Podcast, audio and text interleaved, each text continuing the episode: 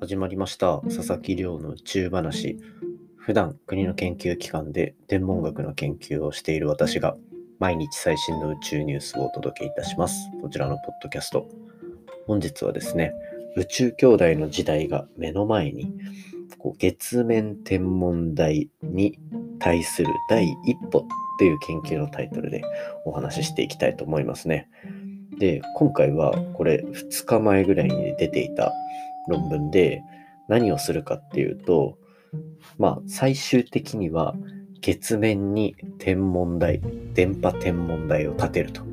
いうところの目標を掲げて、それに向かう第一歩として、えーと、人工衛星を飛ばした観測を行っていくというような決意表明みたいな論文がこう出ていたので、今回はそちらについて紹介していきたいと思いますので、宙兄弟好きの方は必見でございますね。最後までぜひお楽しみいただければと思います。でですね、毎日恒例の近況報告、活動報告になりますが、今日ですね、午前中は、まあ、えっと、所属している理化学研究所の研究室の、えっと、年度内最後の打ち合わせがありました。で、こう、私自身はですね、えっ、と、2018年からそこに所属させていただいて、えっ、と、3年間ですね、丸3年間、そこの研究室にいさせていただいて、この3月で卒業と、卒業というか、その研究室から、えっ、と、巣立つというような状況になったわけなんですけど、まあ、ここに入った理由としては、えっ、と、学部の時代からですね、大学の学部生の頃から、あの宇宙ステーションにある観測機器の運用チームにずっと所属していて、そのチームの本部が利権にあったので、そこの本部チームに合流させてもらったといったような感じなんですけど、こう私自身の研究分野があの太陽みたいに自分で光ってる星、恒星ですね。それの爆発を見るっていうような研究になってるんですけど、まあ、この分野の人っていうのは国内には、まあ、他に1チームぐらいあるかなぐらいで、なかなかいないんですね。で、ただ、えっ、と、利権に集まっている研究者の人たちは、あの恒星の研究は専門ではないですけど、宇宙で起こる、特に X 線に特化した宇宙現象については、プロフェッショナルの方たちばかりなので、こう、例えば自分がこんな研究成果出してますっていうような報告をしても、あの同じ分野からは出てこないようなけど物理的にすごく意味のある質問みたいなのがバンバン飛んでくるっていう、まあ、ある意味あの別の意味でこう厳しい環境だったんですよね。まあ、それのおかげで博士論文もうまくいったっていうような感じもあるので、まあ、そういったこういろんな分野の方がいるなおかつ国の専門機関でとずっとやれたっていうのは非常にいい経験だったかなと思って、なんかこう、最後のミーティングをかみしめておりました。で、まあ、所属しながら実際に NASA に行かしてもらったりだとか、そういったところも結構フレキシブルにやらせていただいてたので、まあ、そういったところでも感謝しきれないなっていうような、とても素晴らしい研究者として、こう、あの1段も2段もレベルアップするような環境を与えてくれた素晴らしい場所だったなと思って、まあ、3月で終わりますけど、えっと、なんか、そうですね、3年間を思い浮かべながら、すごくいい時間を過ごさせていただいたと思っております。まあそんな感じで、こう、1年の、1年というか数年間の締めくくりがどんどんやってきてるなという印象ですね。まあ、これからももっと自分を厳しい環境に置きながらチャレンジ続けていけたらなと思ってるところでございます。まあ、そんな感じで、まあ今日は最後のミーティングがありましたというようなお話で本題に入っていきましょう。今日の本題はですね、宇宙兄弟の世界が目の前に来ていると。月面の電波望遠鏡建設への第一歩についてのお話をさせていただきます。で、今回の研究はアメリカの研究者たちから出された、まあ、実際の研究成果というよりは、こういう研究計画進めていきたいですっていうような決意表明の文章みたいになってるんですね。で、一体何をしたいかっていうと、まあこう、月の裏側に月の周りを回るこう人工衛星を飛ばしてですね、そこから、えっと、宇宙のはるか昔の時代に飛ばされてきた光っていうのを観測してあげようと。宇宙のはるか昔の時代って何かっていうと、宇宙ができたのって、まあ、ビッグバンと呼ばれる、まあ、最初のこう爆発みたいなのがあって、宇宙が始まったと言われてるわけなんですね。で、その最初の爆発が起きて、その勢いで、え、ー、と、まあ、世の中、宇宙の空間に水素、ないし、そういうものたちがこう、発生したと。で、え、ー、と、そこからですね、星ができるまでの間、まあ結局はそういう最初にできた爆発の破片とか、ないしそういうのがこうくっつき合って星っていうのはできていくっていう話多分何回かさせてもらってるんですけど、えーと、そういった星が最初にできるまでの間。最初にビッグバンが爆発を起こしそこから一番最初の星ができるまでの間。この間のこれの間宇宙空間に何があったのかっていうのは全く不明なんですね。この期間約数十万年です。宇宙が始まってから数十万年の間は星が全くできない。つまり全く宇宙空間に光がない。暗黒時代と言われてるんですよ。で今回はその暗黒時代観測してあげようっていう研究計画なんですよね。これめちゃめちゃ面白くないですか？この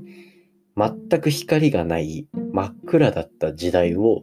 見ようとしてるんですよ。これは本当に、えっ、ー、と、なんか発想がすごいなって思うんですけど、どういうふうに見るのかっていうと、こう、さっき言ったみたいにビッグバンが最初に起きた時に宇宙空間には、まあ、簡単に言うと水素がまき散らされたような状態なんですね。で、ただその水素っていうのは別に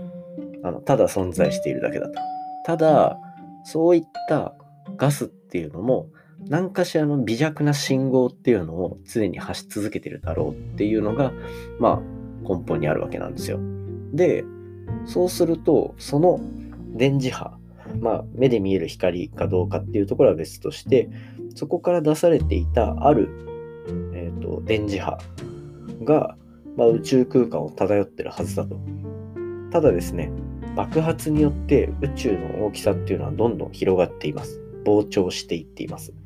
なので、その光っていうのもどんどん遠ざかりながら、えーと、つまり宇宙が膨張しながら、そのもともと放射されていたであろう光っていうのを放射線？ごめんなさい。電磁波って言ってましたね。電磁波っていうのもどんどん宇宙の果てに引っ張られまくってると。で、こちらは、えっと、ドップラー効果と呼ばれるすいません。このカタカナはどうしても言わないと伝わらないので使わせてもらってますが、ドップラー効果と呼ばれる、なんか物が離れていくと光の種類が変わる。波の性質が変わるっていう現象があるんですね。これは、え、ー、と、身近な例で言うと、救急車です。救急車は私たちの近づいてくるときと離れてくいくとき、音の高さ違くないですか？高い音で来て低い音になっていくみたいな離れていくときこんな感じでこうその真っ暗だった頃の水素のガスが出していた微弱な光っていうのもこう宇宙が膨張していけばいくほどその光っていうのは離れていくのでものすごく引き伸ばされたあのつまり離れていってる救急車のような状態で光がどんどん引き伸ばされていると。その引き伸ばされた光が、えーと、私たちの知ってる光の種類でいうと電波と呼ばれるところに値するような、えーと、光までぐいっと引き伸ばされてしまっているっていうような状況が予測されてるんですね。なのでこのあこの電波っていうのは、えーと、私たちが目で見てる光っていうのは虹色に対して、えー、と赤い方の光っていうのはより光が長い光だと思ってください。ゆるい光が赤い方で、それよりも外が赤外線。で、それよりもまたさらに緩いのが電波みたいな感じで、離れていけばいくほど発せられていた光っていうのがゆるーく引き伸ばされてしまって、私たちの目では見えないけど、電波では見えるんじゃないかと言われているんですね。ただ、これじゃあ地球から見ればいいじゃんとか、地球の近くから見ればいいじゃんって。なんで今回月の方まで行かなきゃいけないのかっていうと、地球の周りはこれの引き伸ばされた電波と同じぐらいの波長ないし、その同じぐらいの電波の状況っていうのがすごく、えっと、ごちゃごちゃとしていて、地球の周りないしは地球上では、その光っていうのは、他の光に混ざってしまって見えないんですね。だから、より電波で静かなところ、電波の、電波がごちゃごちゃしていないところに行って観測しないと、この宇宙の暗黒時代から飛んできた光っていうのは見つけることができないんですね。なので今回アメリカの研究者たちが考えたのはなら遠くに行ってしまおうという素晴らしいシンプルな発想でじゃあ一番その電波がごちゃごちゃしてない宇宙空間はどこだと。で、なし近なるべく近い方がいいなとなった時に見つけたのが月の裏側ですね。月の裏側がどうも電波ではすごく静かな、えっと、空間が広がっているということで、じゃあ月の裏側に人工衛星を飛ばしてあげて、実際に暗黒時代を観測できるのかどうかを試してみましょうっていうプロジェクトが今立ち上がり始めました。なので今回見つけようとしてるその暗黒時代っていうのは最初に言ったみたいに宇宙の年齢が3と数十万年とかいうレベルの本当に初期の初期の話なので、そうすると何億年前の世界を見てるんだっていうような、そのレベルの研究が今後スタートしようとしているという感じですね。で、これがどういうふうに月面基地に関わってくるのかっていうと、やっぱり人工衛星だと不安定で観測が精密にできないという部分があると。そうしたら月の裏側でうまくいくんであれば、月の裏側に天文台を建ててしまおうというのが次のステップだそうです。そしてですね、この月面に天文台を作ってしまおうと計画して実行しているのが、なんと宇宙兄弟のあの望遠鏡なんですね。つまり、今回のこの宇宙の暗黒時代を切り開く素晴らしい研究プランっていうのは、あの宇宙兄弟の中であの目指していた月面望遠鏡の実現の大きな一歩になるんじゃないかなと期待しております。今日の話いかがだったでしょうか？少し難しくなってしまっていたら申し訳ありません。もし質問あったら Twitter 等で募集しております。ハッシュタグ宇宙話、宇宙が漢字で話をつけてつぶやいていただけたら質問にお答えさせていただきますので、えっと、ぜひよろしくお願いします。